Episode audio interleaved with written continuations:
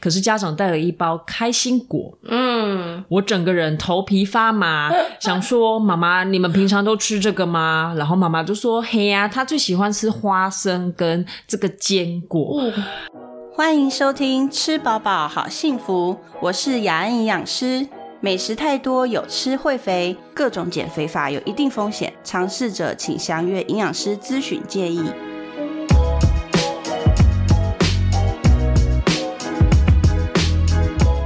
大家好，欢迎收听今天的《吃饱饱好幸福》。呃，今天我们也请到雅婷语言治疗师来跟我们聊聊，嗯，最近对。应该不是最近啊，一直以来发现一些小朋友进食的状况，然后有一些呃家长的状况这样子，我们想要分享一下。尤其最近也不是最近，一直以来都有很多家长，就是那个幼儿的家长，比如说三四岁啊，他开始已经自己可以呃会说不啊，吼，然后会有一些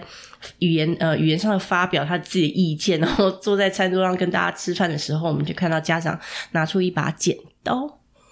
哦，这个神奇的剪刀来，神哎我奇们的来小工具， 真的，来，我们来请雅婷跟我分享一下，最近就是这个状况是，你你怎么发现好像这个剪刀可能是一个问题的？哎，大家好，我是原教师吴雅婷。那这一集呢，我们要来聊聊，就是这个食物检这件事情哈。就是像为什么会一个语言治疗师要来管吃东西这件事情呢？是因为像我们有一些孩子啊，可能已经三岁或四岁，可是讲话还是非常的含糊。我们台语就会说：“哎、操你呆！”哈，就是恭恭维感感嘛，有点感懵这样子，好像口齿不是很清楚。 OK，那这些孩子呢，我们就是可能学校老师比较积极的，就会建议说，哎、要去给语言治疗师给他评估一下这样。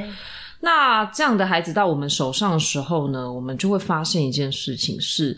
这些孩子常常都有一个状况，嗯，那个嘴巴松松的，松松的什么意思？哦就是呢垮垮的吗垮垮的那个嘴角，我们像我们嘴唇两边的嘴角，这些孩子可能就是会保持在一个比较微微松松下垂的状态。 OK，或是你会看到有一些孩子嘴巴常常都半开，哦，嘴唇闭不起来，哦，哎、应该很常看到了哈。解了解。对，那有这些孩子呢，我们就会发现，除了这个，哎、我们外观上看到他可能嘴巴松松，或是可能问家长会发现他流口水的状况，可能到两岁半。都还有流口水的情形、嗯 OK 哦，这个以一般孩子来说是比较比较不应该对出现的状况。对，那这一些表现都在我们的观察之后发现，他们都有一个最关键的问题，嗯，就是他们的吃有出现了一些状况。哦，他跟他吃有一些也可能产生一些问题，或是。嗯，或者他原本的一些在吃的一些方式可能有关系，这样。对，嗯因为呢，我们口腔呢，我们没有办法说像手啊、脚啊，可以做一些运动去训练。是那口腔到底要怎么练？对你就是吃东西。哦，对哈，也不能教小朋友对嚼吧口香糖。哎哎呀你会教小孩嚼口香糖吗嗯那那个奶嘴呢？奶嘴算训练吗？奶嘴也算是训练，哦但是哦你有没有看过一些小孩会把那个奶嘴含在嘴角，好像含着一个棒棒糖啊，那赶没赶 没松叼一根松，烟那哎，样子叼一根烟那个感 觉。对，就是如果你是那样子的状况，那其实它不算是一个训练。哦 OK，通常我们所谓的口腔训练是要有一些阻抗，哦，有一些阻抗，就是他有一些，就是一些你可能力气给他力气，嗯然后或是它有一些拉扯，嗯有一些比如说哦，可能是呃，如果你说吸着奶嘴，然后你跟它像拔河那样玩游戏，嗯嗯哦，这个就是就一有个有训练有效，对。可是对如果它只是干底下他那个只是不含着就没有啊。对，哦那这些孩子呢，如果说哦嘴巴松松的啦，然后可能。口水流口水的状况到比较大都还是有的话，通常到后期就会出现一个状况，就是我们刚刚提的口齿不清，然后或是有一个操泥呆的状况。哦，OK，对，它虽然看起来是一个好像哦还好啊小事，可是它到慢慢的到中班，它也许会变成一个构音的问题。哎，OK，那这些一我们一系列的问题去探索之后，我会问问家长，诶嗯他到底都吃吃什么？什么嗯怎么哼吃？嗯，那我们就会发现一个很大的集合，就是这一些孩子大部分吃软不吃硬。 OK，就哦平常他们就只是比较接受软的软的食物，是的，嗯比如说吃软不吃硬，就是说有些孩子他可能不吃米饭，只吃面。嗯，哎、为什么？嗯，米饭比较面包，嗯面可以呼噜呼噜的吞，对面比较软嘛，可以对一直吞嗯面可以直接吞下去。那有些孩子是吃，他只吃素，可是他的素呢又有挑过，嗯，他只吃嫩豆腐，哎，嫩豆腐啦，丝瓜啦，嗯然后花椰菜，哎，要煮很烂烂的那种哎玉米啦，嗯哦，嗯切碎碎的各式各样的东西。嗯哼那蔬菜他们的接受度都非常非常的低，嗯，对，或是像他不吃肉，他不吃鸡肉，不吃牛肉，不吃猪肉，他只吃什么？鱼鱼肉，哦然后家长就会说：“移动五夹吧，啊，可是你吃鱼肉要咬吗？不用咬，真的耶，是，所以这些孩子呢，总观下来，我们就发现说，他们在口腔的动作上其实都是比较弱的。是，对，那这一些对，就是跟他的这个口腔的力气的发展有非常大关系。是那就像前面说，诶，你要怎么训练口腔？你可以教他吃口香糖吗？你会教他一直做嘴巴那一直亲亲、嗯这样的动作吗？不可能。最好的训练方式就是吃。吃东西的时候做训练，哦对所以小朋友，你看他从副食品开始，然后他其实就在训练很多他口腔的一些肌肉，不管任何舌头也好，嘴、嘴巴、脸颊，其实都在训练。还有我们后面吞下去的那些肌肉，颈部的这些肌肉，他其实都在训练呢、对，那如果我们一直用剪刀剪的太细太小的话，它是就训失去那些对这些肌肉的训练嘛？哈，对不是对，的，像我们常常遇到家长就会说，哦，菜菜呀、他都不要吃，咬一咬就配出来，所以我会把它剪得像饭饭一样的 细。那这个时候呢，我们就会去问家长一个问题是。啊，如果都当你这一碗饭的颗粒大小都是相同的时候，孩子还需要咀嚼吗？嗯，不用啊，他只要呼噜呼噜的吞下去就好了。是。对，那我们就会提醒家长说，比如说像我们一般成人的蔬菜，我们可能是小拇指这么长。是好，大家可以拿你的小拇拇指指出来出来看一下，哎好不好？对嘿，这是成人要吃的蔬菜。对，那如果孩子来说的话，比如说可能一岁刚开始进行咀嚼的练习的时候，我们可以吃可能最上面小拇指最上面这一节的长度，是嘿，然后慢慢的呢，随着它的成长，你要慢慢的增加，变成两个指节的长度。哼嗯最后呢，大概在两岁、两岁半之后，它只要是全口牙齿都发展完整了，那它的吞咽的状况也 OK，也稳定，那你就要慢慢让它可以接受可能跟成人一样的长度的蔬菜。嗯哼嘿，这是我们会给家长的的建议，对，对，可是有一些家长可能会担心啊，孩子吞不好啦，忘记了他其实孩子是会成长的，是就一直给他一个指节，嗯，短短的细细的菜哈、齁那孩子就会有一个状况，就是他的咀嚼的力气就会一直没有办法被训练起嗯来。哼，没有办法发展了，对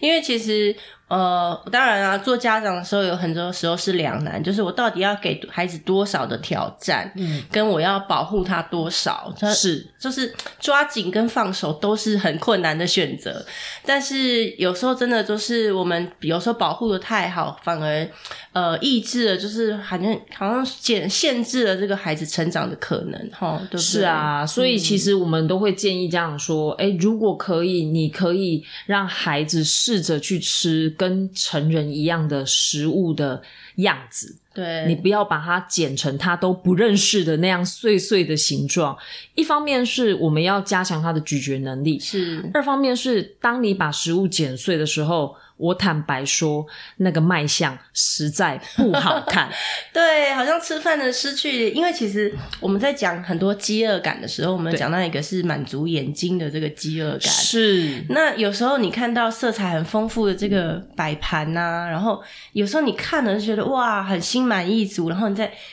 慢慢的品尝一口，你还会真的有那个吃到东西的感觉。对，那哦其实如果帮孩子就是把食物弄得太细碎啊，或者是把它搅拌了，或是真的打果汁这样都弄，那其实真的很很很，就是你剥夺了孩子这个享受美食的用眼睛享受美食的这一块啦。对，所以没错，就是呃，当然我们当然就是从旁边的给大家一些建议，说，哎，比如说我们一岁多开始长牙齿了，嗯可能有一些比较硬的食物，当然也不是说对我们来对成人来说硬的食物，对孩子来说是硬的食物，可能可以慢慢的让孩子去尝试。那、你要。不是说丢给他就算了，你要去观察看看他说，哎、他对这个食物他的困难点是在哪里？他有没有办法可以用他的舌头、用他的牙齿、跟他的牙龈去做磨碎，或者是他有没有办法做咬的动作？像这些小的观察，就可以帮忙你去判断下一步我到底要给他多大的食物，哦，或是是多硬的食物，对不对？对可以用这些方式去，嗯、这样才是就是比较去引导孩子说，哦，我到底他的能力到哪里？你你你，家长比较可以知道，然后我到底要给他什么样的东西比较适合他，让他可以慢慢慢慢去成长，哈、对不嗯，对？对，啊，因为其实像我们讲的，比如小孩子，就是让他我们起来看，其实看起来好像很简单的东西，可是对他们来说，每一个东西其实都是尝试跟练习。是，然后他们长大以后，才能慢慢的再去做更复杂的事情。像我们自己在教孩子食农教育的时候，有一个是食鱼教育。嗯，那吃鱼这件事情对孩子来说，好像不是我们只吃那个鱼鱼肉片就就吃了就算了，哎要挑刺这件 事情，这个哦，这个我就可以来说说哈， 真的我呢是一个台南人，嗯，台南的小孩都必须具备一种技能，才有办法存活，是叫做蹭虱目鱼。这是无语对。我们从小就经历蹭虱目鱼的精良训练，是所以其实我们那爸妈也会觉得啊，反正这个就是很容易取得的鱼类嘛，嗯我们就会常常吃这样的东西。嗯那我也是到可能成人之后才离开了台南之后才发现，诶，其实很多人不会吃鱼。嗯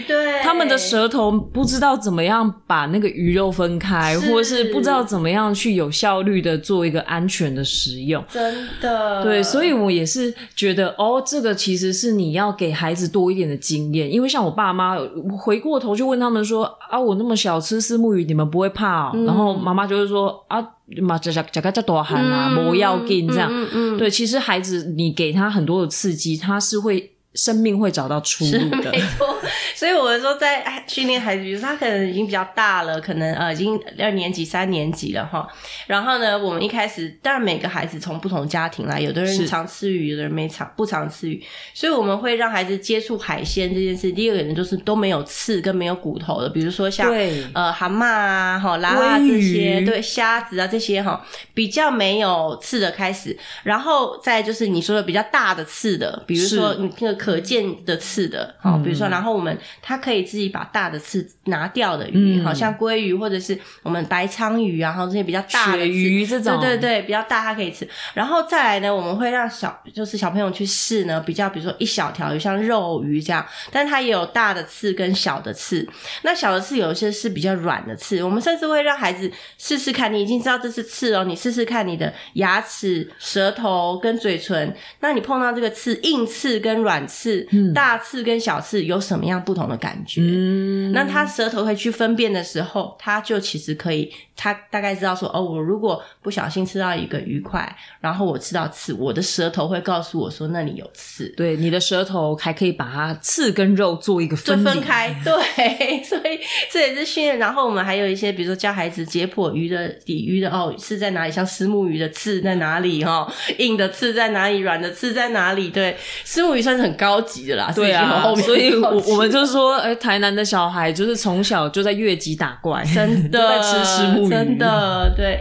所以其实我们也是，就是慢慢给孩子，然后去观察他们对一些挑战的反应是什么，然后我们就可以知道说他的能力在哪里，那给他给他不同的比较适当的不同的挑战，那样他才能有空间去学习啦，吼，而不是说一直给他安全的东西。对啊那有时候安全的东西反而就是。会呃，变成说让他没有机会去做学习，对，对啊，就是有时候我们可能在食材的选择上都必须要再丰富一些，嗯而不是说可能都给一些就是软的、安全的，然后呃很快就可以消化的东西，是因为这一些其实孩子他在进食的时候都是他在。接受大量刺激跟是判断，训练他的判断力的时候，没错没错。对，那他如果说你可以给他更丰富的食材，然后更多的挑战，但是记得这个挑战不是有危险性的挑战。比如说，我就举一个例子，是以坚果来说、啊，嗯我们都讲要吃比较结实、要咬的东西，那坚果可以吗？其实坚果是一个我们都非常非常希望家长可以先避先免不的要东西。对在你确定孩子可能五六岁，而且他的状态是比较稳定，他对食物的判断，或是他在进食的时候是在比较安全、没招来招去讲话的状态下，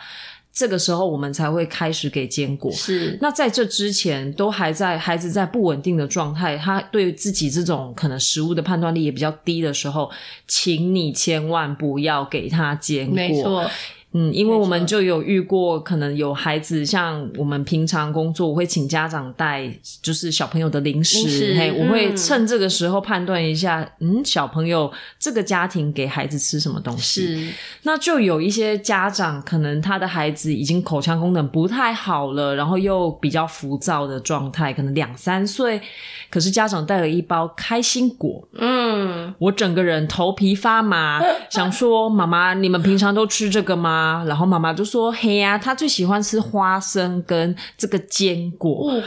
对，非常非常的让人捏把冷汗。真的真的对，这是非常危险的行为，因为其实有很多的这样子就是噎住的例子，因为孩子的那个呼吸道非常非常的窄，对，甚至可能一颗花生米就足以阻塞他的呼吸没道。错没错，所以你可能在这个食物的选择，说我们要给他一些挑战，可是不是说有危险性的东西。嗯、没错，那以坚果来说，我们就会希望大家请尽量的避免掉这样的一个食材做选择，对或甚至有一些孩子可能喜欢吃水果，嗯会吃葡萄、蓝莓哦，蓝莓还好，但葡萄如果说在很躁动的状态下吃，它也曾经有台湾有发生过这样的案子，就是因为葡萄而而有离世，孩子就、就离开了。嗯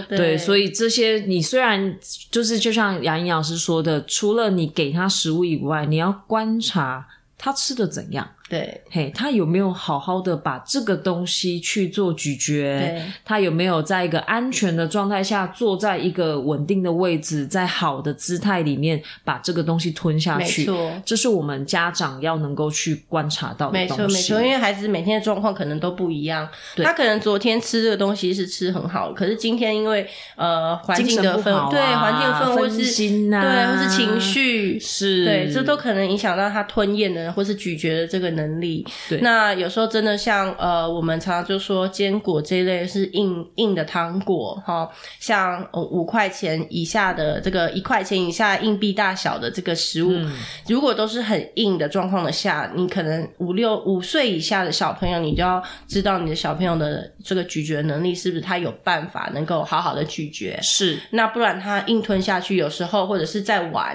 那我们也知道五五岁以下的小孩子，你很难控制好。哦对，就是你，他可能正在一个很亢奋的状态，对或是他急着要说话，或是他突然改变了他的姿势，对这些都非常有可能让那个食物可能掉到我们不想要去的器官。对，就掉到气管里面的话，可能就呛到这样是子，没办法呼吸、休克，这些都有可能。对，所以，所以呃，各位家长就是要提醒大家啦，就是第一个要观察你的孩子到底他的能力可以到哪里，然后给他新的食物的时候，我们好好做一个判断。如果太硬的食物，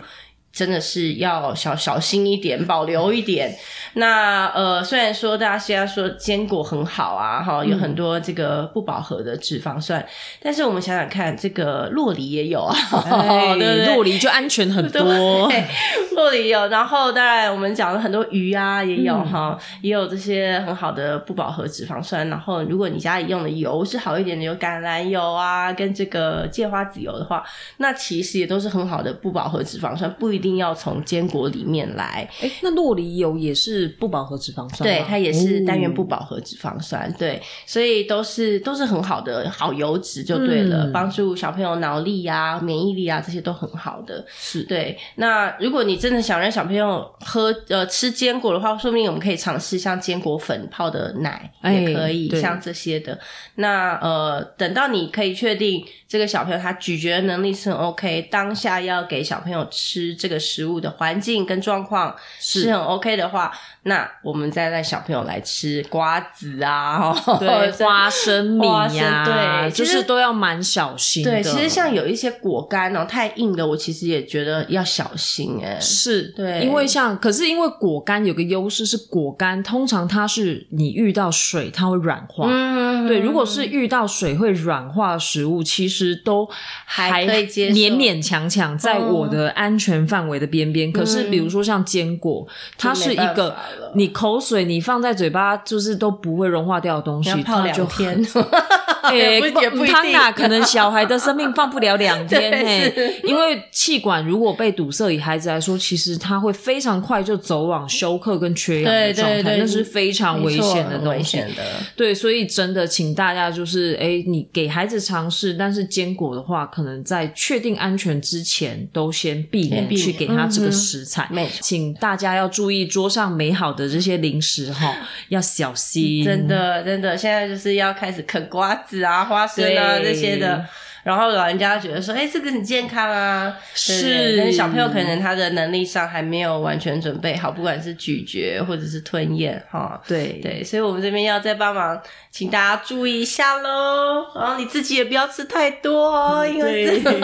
都它是脂肪哦。对，它是脂肪的食物。那其实孩子有很多都可以吃。如果说呃，我们要给坚果当呃零食啊，哈，或者嗯是点心，现在还有很多其他的选择啦，比如说呃，我们可以吃优格啊，对不可以对？优格优格也是很安全的食物啊，是，对不对？好，然后一些水果啊，其实都蛮安全的食物哈。对啊，或是一些米饼。米饼也哦是、、比较对对呃，不过在米饼的选择可能也要稍微注意一下，因为像我们有一些零食，孩嗯子的零食，其实你把那个那个成分翻过来看，就会发现五花八门，嗯非常丰富，有各式各样的东西。嗯那如果是给孩子的食物，其实包括给大人的食物，都还是建议在选择上可以选择可能添加物再少一些的，嗯就越糖单分再纯少一点对的，嗯尽量越单纯越单越好。纯越好啦，对对对对。但是呃，就是当然是以家长就是方便购买为主，但是其实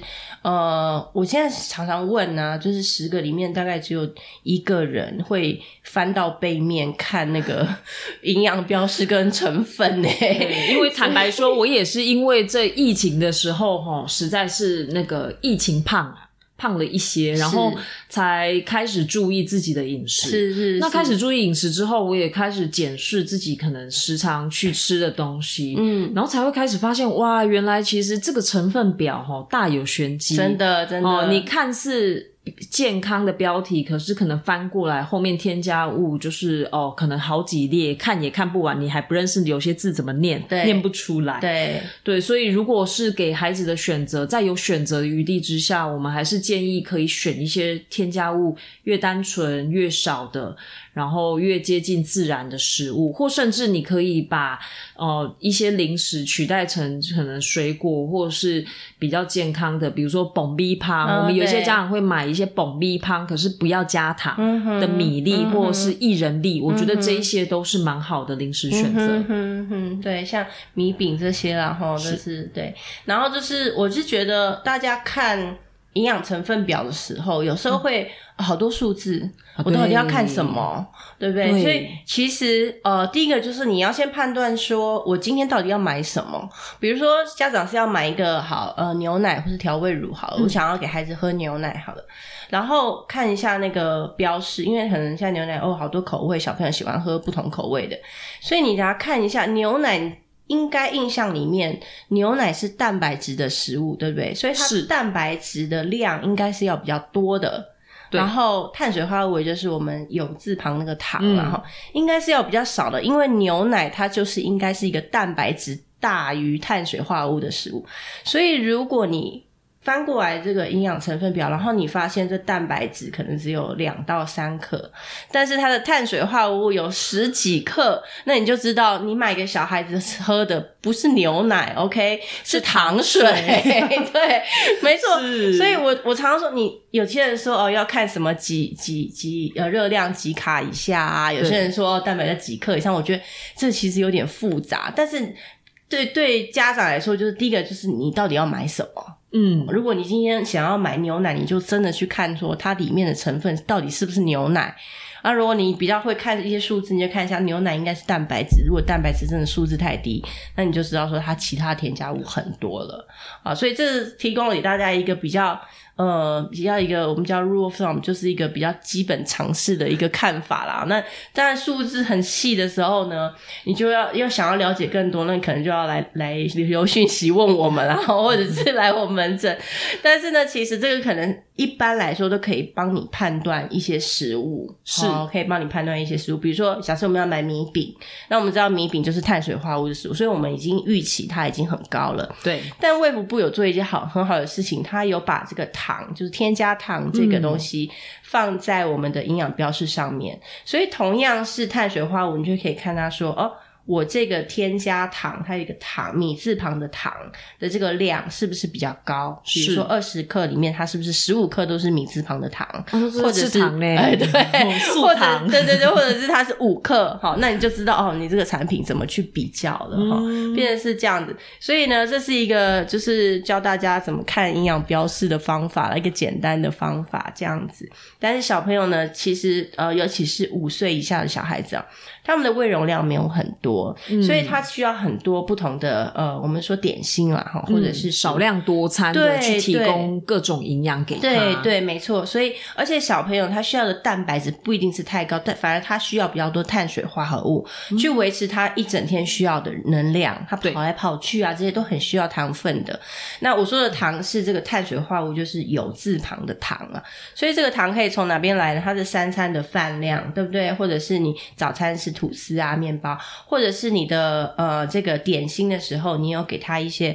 水果啊，哈，这些都是可以变成小朋友的热量的来源。所以我们都会说小朋友没错，少量多餐，然后你尽量给他原形的食物，好，就是不要太多加工的食物啦，然后就原形的食物，因为现在其实我们便利超商啊也都很方便，有一些呃比如说切好的水果啊，哦，哈对，现在 Seven 像比如说以变 Seven 来说，它就有一些可能，特别是比较简单的食材，比如说蛋，它就有茶呃茶叶蛋、茶叶对海嗯盐蛋，对，然后还有茶碗蒸，对，就是这一些，哦对其实你就可以去从相同的看似相同的东西，可是它的添加或是它的组成，其实都会微微的会不同，一样你有对很多的选择，对，然后现在有很多什么地瓜啊对这些的，或者是呃，它有那些沙拉盒啊这些的，也可以让小朋友去尝试。然后我发现小朋友很喜欢的是布丁啊、哦优格这一类的，养那乐多、，养乐多 对果冻，对，但是甜的呢是一个点啦，但是有时候就说，哎、我们也可以换一下优格加水果啊，或什么像这些的。那现在也有一些做的。还真的蛮甜的， 对，也是让小朋友可以去尝试啦，哈、就是不一样。除了甜，就是真的是呃甜点之外的零食，还有不一样的东西可以去选，这样子。对啊，好哟，那我们今天很谢谢雅婷来跟我们聊有关孩子这个吃东西方面的一些状况，这样子。那希望下次还有机会再邀请你来，可能吗？当然可以哦， 太 好了，太好了。 那一样让让雅婷说一下，如果我们今天想要带孩子来找你评估看看孩子的吞咽跟这个咀嚼的状况，那我去哪里找你呢？好，嗯，我有一个粉丝专业叫做吴雅婷语言治疗师。那在这上面呢，我会三不五时会提供一些，就是我有在跟出版社一起合作的一些呃绘本的导读讯息，然后也会偶尔会有一些卫教文或是一些生活上五四三的抒发。那如果说，哎，你对于孩子的这个进食的状况啊，或是要怎么选择食物这一些，你很有兴趣的话，你也可以私讯我的粉丝专业。那我就会来看有没有空就回答你的问题喽。 好，很开心跟雅婷聊了这么多，嗯，希望大家就是对语言治疗师，然后他们可以帮我们做什么事情，有更多的了解，这样子。OK，谢谢雅婷，下这样次见喽，谢谢，拜拜拜